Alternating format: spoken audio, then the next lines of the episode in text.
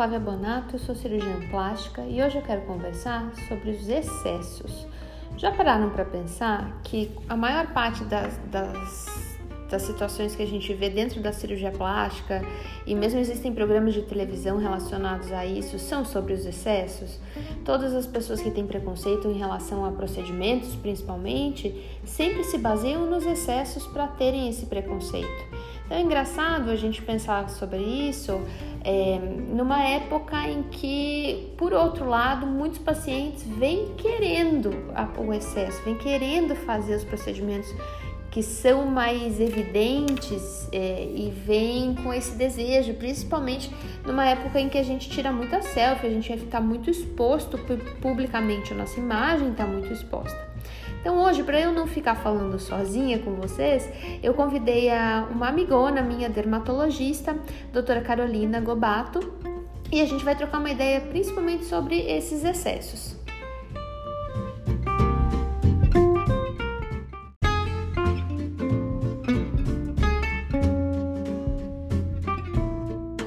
Carol, então para a gente começar a conversar, me conta uma coisa. Você costuma receber muito paciente, como a Carol é dermato, né? Eu vou falar um pouquinho mais da área de atuação que ela divide comigo, que é, são os preenchimentos, os procedimentos minimamente invasivos.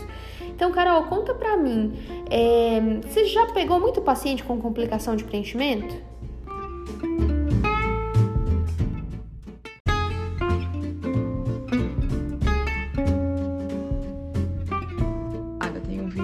Vez mais, na verdade, complicações de preenchimento para outros profissionais. Infelizmente, está aumentando essa frequência. Acredito que seja por causa dessa banalização dos procedimentos estéticos que está ocorrendo. Hoje em dia, qualquer lugar, qualquer esquina, qualquer salão de beleza tem um profissional injetando ácido hialurônico e profissionais às vezes que fizeram cursinhos de fim de semana, pequenas preparações e se acham, né, que estão preparados para aplicar, mas a gente sabe, né, que o preenchimento com ácido hialurônico não é isento de complicações. É um procedimento que é invasivo, é minimamente invasivo, mas é invasivo. Então tem que ter suas precauções ao se aplicar, tem que ter uma antisepsia adequada e principalmente um bom aplicador que saiba agir corretamente, né, em em intercorrências, um injetor também que conheça os materiais, né, os, seus, os aceleriônicos, suas diferentes densidades, suas diferentes aplicações e que utilize bom material, né? Então, um conselho que eu sempre dou para os meus pacientes é que procure um bom profissional, que procure aquela pessoa que você confiaria para tratar a complicação também. Se você aplicou ácido com alguém e procura outra pessoa para tratar a complicação, é porque você não escolheu um bom aplicador.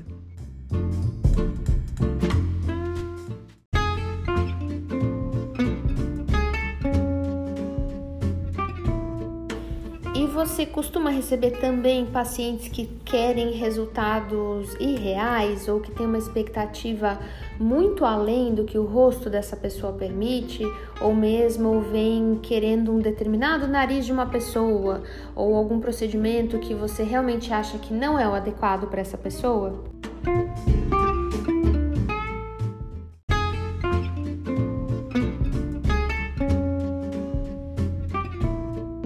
Sim, Flávia, receber pacientes com querendo resultados exagerados, principalmente meninas jovens com um rostinho delicado, traços finos, querendo um preenchimento labial um pouquinho mais exagerado. Geralmente elas trazem uma foto de alguma artista, alguma blogueira, alguma coisa que viram e querem aquele mesmo lábio no rosto delas. Isso é muito comum. É, o que eu costumo mostrar para paciente é postar lá na frente do espelho, mostrar o rosto dela, mostrar os traços dela, para ela saber direitinho o que, que ficaria bom né, e o que, que seria aquele lábio no rosto. Basicamente é isso.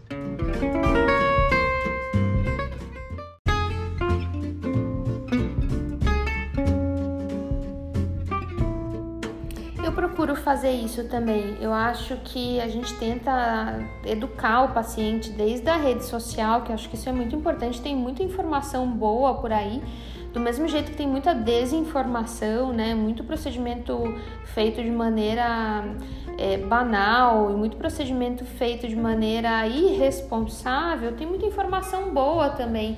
Então, acho que isso é uma coisa que a gente tem feito muito, né? Que é essa educação do paciente antes dele sentar na nossa cadeira, antes dele chegar no nosso consultório. Isso é, é, tem ajudado muito, assim, também. Mas eu procuro mostrar na frente do espelho. Existem até alguns simuladores também, hoje em dia, que fazem essa simulação. E entender que toda, todo procedimento tem uma repercussão ao longo do tempo dentro daquela face, né? Então, isso é interessante mesmo. E outra pergunta é assim: o que, que você fala assim, para os pacientes que estão envelhecendo, porque todos nós estamos envelhecendo, mas que têm muito medo de fazer os tratamentos, os procedimentos anti-envelhecimento?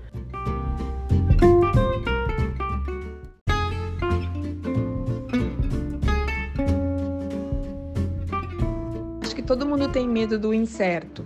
E eu acho que o medo de fazer procedimento anti-envelhecimento é justamente isso. É medo do que, como é que vai ficar, do que, que vai acontecer durante o procedimento. Então, geralmente, o que, que eu faço? Eu explico para o paciente exatamente o que, que vai acontecer, como que vai ser o procedimento. Boa parte dos procedimentos que eu faço no meu consultório, eu também já fiz em mim mesma, para justamente saber como que é, qual que é a sensação. E vou explicando para o paciente, é isso que você vai sentir agora, você vai sentir isso, vai acontecer aquilo. E eu acho que isso acaba deixando o paciente um pouquinho mais calmo.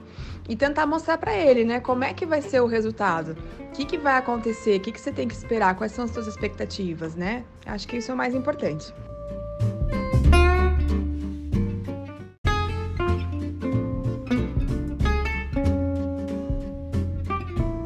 Sim, Flávia, isso é muito comum.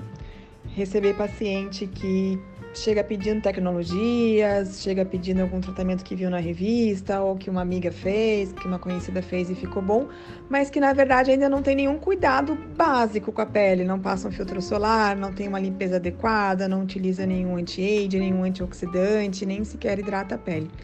Eu sempre oriento o paciente que a gente tem que começar pela base, que nem como a gente constrói uma casa, a gente começa pela base e pela fundação. Então não adianta a gente ir atrás de um procedimento super complexo se a gente ainda não melhorou a base. Né? Então, até mesmo para um preenchimento labial. Não adianta ter um lábio bonito se a pele, que é a tela que está atrás, está toda danificada. Então, a gente sempre tem que começar pelo base. Dá para fazer o mais complexo? Dá. Mas o ideal é sempre a base estar tá junto.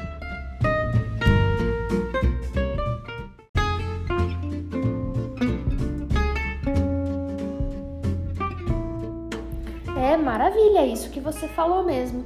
Para a gente encerrar nosso bate-papo, que conselho você daria para as pessoas que, como todos nós, estamos envelhecendo, mas que têm medo de fazer procedimento, seja ele qual for, com medo de ficar muito diferente do que é hoje em dia ou de perder a sua característica, a sua personalidade?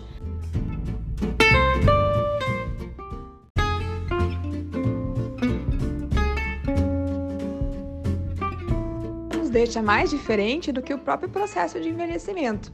Basta a gente olhar uma foto nossa de anos atrás e ver como a gente está agora, como a gente mudou. Ou até mesmo uma foto da nossa mãe, da nossa tia, quando tinha a nossa idade, e olhar para elas agora, né? Então, o envelhecimento nos muda, o envelhecimento que deixa a gente diferente. E tem tantas formas hoje da gente conseguir fazer né, o envelhecimento se tornar uma coisa agradável, que não muda tanto o rosto, mantendo as suas próprias características, a própria individualização do rosto, que é um medo que acho que é fácil da gente conseguir contornar, né? Basta a gente se olhar. Concordo com você e acrescentaria só que eu acho que para mim o segredo do sucesso é fazer as coisas gradativamente. Não é chegar com 60 anos e querer mudar tudo de uma vez só, ou mesmo com menos idade, querer fazer 20 seringas num rosto. Tem um injetor muito famoso, americano, que chama Shinobei, e ele fala que ele prefere o, o, jeito que ele mais gosta de tratar os pacientes é com um tratamentinho por vez. Porque assim, do mesmo jeito que você constrói, por exemplo, você vai, vai na academia e durante a academia você vai ganhando massa muscular, você não dorme e acorda musculoso e magro, né? Você tem que fazer todo um trabalho. É a mesma maneira com os procedimentos, você tem que começar uma boa fundação que é a, a, a, o cuidado com a pele, e adicionar pequenas camadas de benefícios. E com isso você vai repondo o colágeno que você perdeu, vai repondo alguma, alguma estrutura de dentro do rosto que está com menos volume, vai fazendo um botox aqui, um botox acolá. E esse plano de tratamento de longo prazo é que evita algumas situações ruins, que são essa mudança muito brusca e principalmente as situações dos exageros.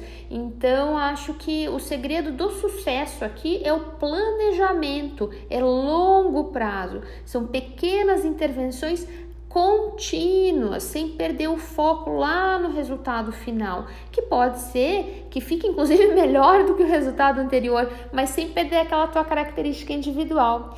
Se vocês tiverem alguma crítica ou uma sugestão, basta mandar mensagem pra gente. Semana que vem a gente está de volta.